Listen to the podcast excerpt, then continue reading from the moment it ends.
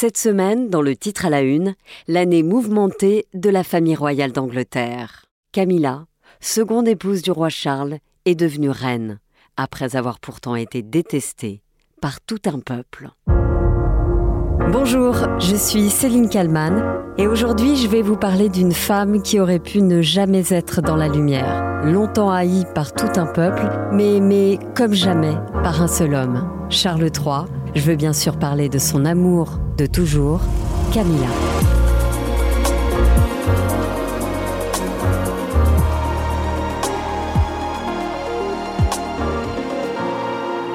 C'est la reine Élisabeth qui a fini par trancher quelques mois à peine avant sa mort, en février dernier.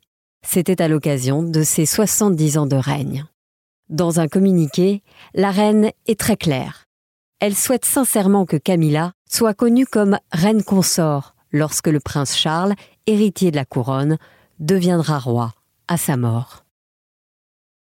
Quel chemin parcouru pour que Camilla soit acceptée par la reine, mais aussi par le peuple britannique elle qui a été pendant si longtemps une paria, et même considérée comme une menace pour la monarchie. Cela a pris du temps donc, mais vous allez l'entendre, les Britanniques, croisés à Londres par les équipes de BFM TV ces derniers jours, sont bien plus cléments aujourd'hui qu'hier. Quand Charles et Diana se sont séparés, j'étais du côté de Diana. Mais avec du recul, je préfère qu'il soit avec quelqu'un qu'il aime vraiment, Camilla. Et je crois que ça rend la famille royale plus proche de nous. Tout le monde peut divorcer aujourd'hui. Camilla, j'ai fini par l'aimer. J'ai fini par l'aimer, déclare ce passant. Car oui, l'histoire entre Camilla et le peuple britannique a été semée d'embûches. Et encore aujourd'hui, sa cote de popularité n'est que de 40%, ce qui est faible. Mais elle revient de tellement loin de tellement bas. Petit retour en arrière pour bien comprendre.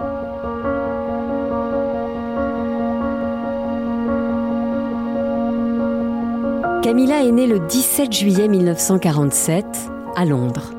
Sa famille n'a aucune connexion royale. Mais elle grandit dans un milieu très aisé. Son père est un héros de la Seconde Guerre mondiale, également détaillant en vin dans le très chic quartier Mayfair de Londres. Sa mère est fille de baron. La famille possède une magnifique propriété dans le Sussex. Camilla est l'aînée d'une fratrie de trois. Elle passe une enfance heureuse. Sa scolarité est exemplaire et se déroule essentiellement dans des écoles à Londres, puis en Suisse. Elle effectue aussi un séjour linguistique à Paris à l'âge de 20 ans. À l'époque, Camilla est décrite comme une jeune femme un peu délurée, bien dans sa peau, joyeuse et qui n'hésite pas à mettre l'ambiance. Elle est de ce fait très populaire dans les soirées mondaines.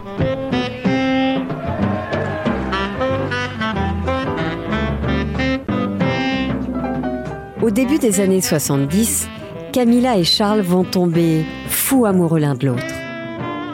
Une rencontre qui va avoir énormément de répercussions sur la grande histoire de la monarchie. Ça se passe lors d'un match de polo à Windsor. Les biographes du nouveau roi racontent cette anecdote. Camilla lui aurait fait remarquer qu'un siècle plus tôt, son arrière-grand-mère à elle, Alice Keppel, avait été la maîtresse de son arrière-arrière-grand-père, à lui, Édouard VII. Ils ne le savent pas encore, mais l'histoire va d'une certaine manière se répéter. Entre eux, donc, c'est le coup de cœur immédiat. Charles et Camilla entament une relation. Relation qui sera très vite écourtée. Car de toute manière, impossible, comme le raconte le journaliste britannique Philip Turn. C'était un grand coup de foudre, mais euh, c'est une amour impossible. Il y avait trois raisons. Un, elle n'était pas de famille aristocratique. Deux, elle n'était pas assez belle. Et trois, et beaucoup plus important, elle était plus vierge. Donc c'était même peine perdue en avance avant de parler avec la reine. Non, c'est une fin de non-recevoir. Charles s'engage alors dans la Royal Navy. Et sa formation en mer est longue, très longue. Elle dure cinq ans. En 1973, Camilla prend une décision radicale. Elle décide de se marier avec un officier Andrew Parker Bowles. Avec lui, elle a deux enfants.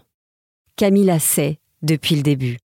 Elle sait que rien ne sera fait pour lui permettre de vivre pleinement avec son grand amour. La monarchie est plus forte que tout. Charles, de son côté, commence à fréquenter une certaine Lady Diana Spencer. Nous sommes en 1980. Diana n'a que 19 ans. Élisabeth II et le prince Philippe sont persuadés que la jeune femme fera l'épouse parfaite pour leur fils. Le prince Charles n'a pas vraiment son mot à dire, d'autant que Diana remplit tous les critères. Une très bonne réputation, une famille connue et surtout, elle ne s'est encore jamais mariée. La jeune femme s'investit dans la relation et comprend alors qu'elle va devenir princesse. Les fiançailles sont annoncées en février 1981 et le mariage célébré en juillet de cette année-là, devant près d'un milliard de téléspectateurs. Mais Charles a bien du mal à faire semblant, même devant les caméras. Lors d'une interview à la télévision anglaise, un journaliste demande à Diana si elle est amoureuse. S'ensuit la réponse du prince, comme un poignard dans le cœur de sa femme. Amoureuse, je suppose. Oui, bien sûr. Ça veut dire quoi, être amoureux? Ça veut dire quoi, être amoureux? Répondre à une question par une autre question. Le mariage entre le prince Charles et Diana est un fiasco.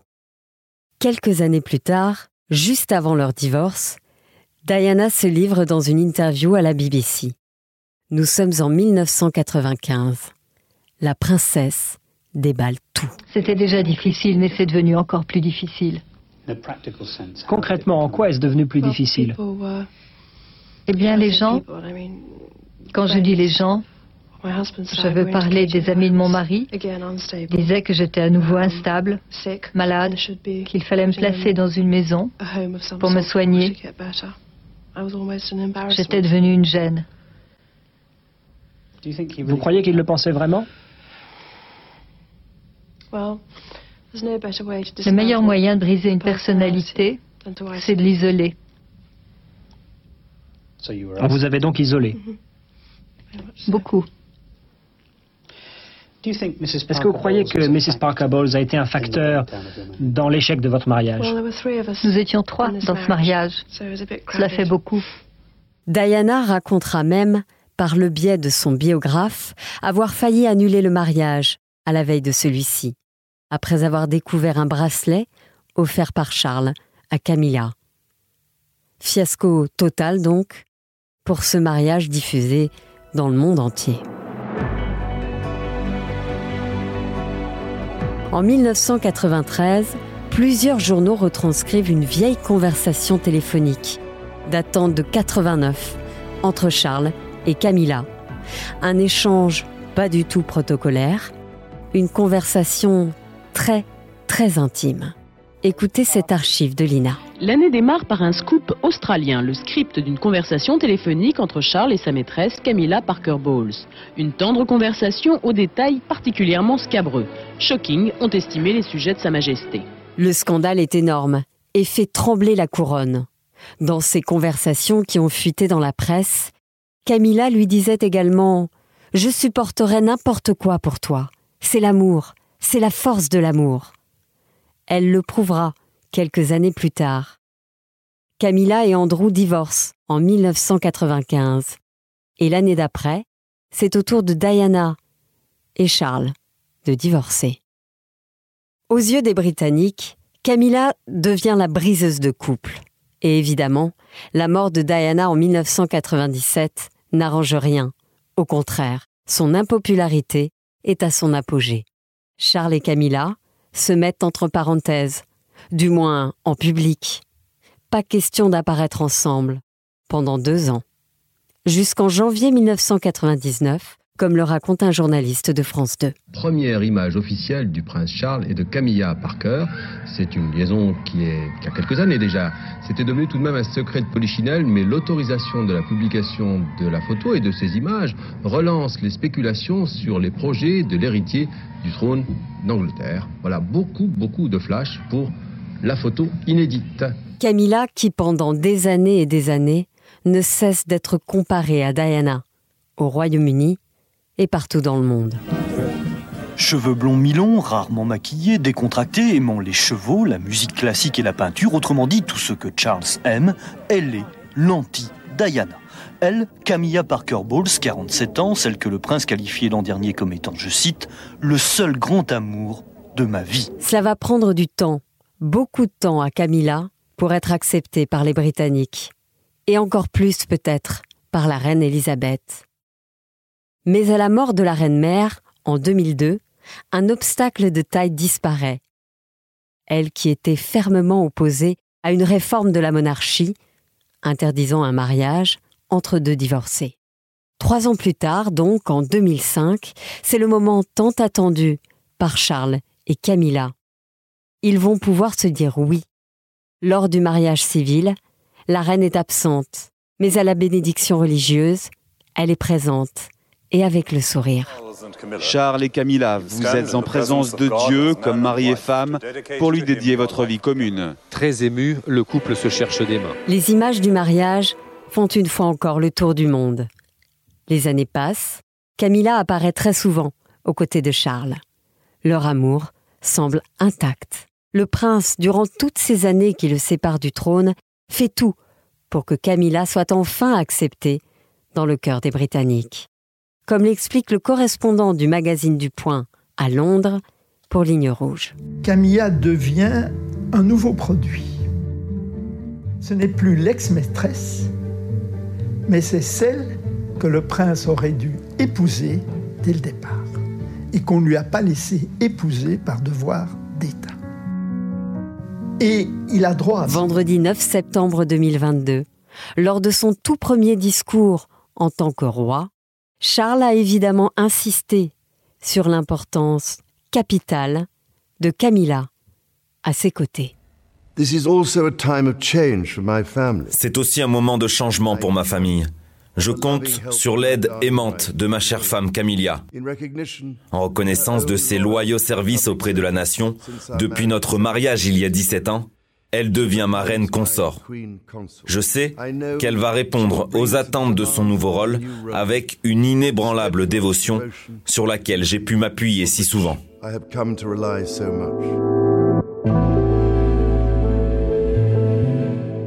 Bonjour Elodie Petit. Bonjour. Vous êtes rédactrice en chef adjointe du magazine Elle. Vous connaissez sur le bout des doigts l'histoire de Camilla.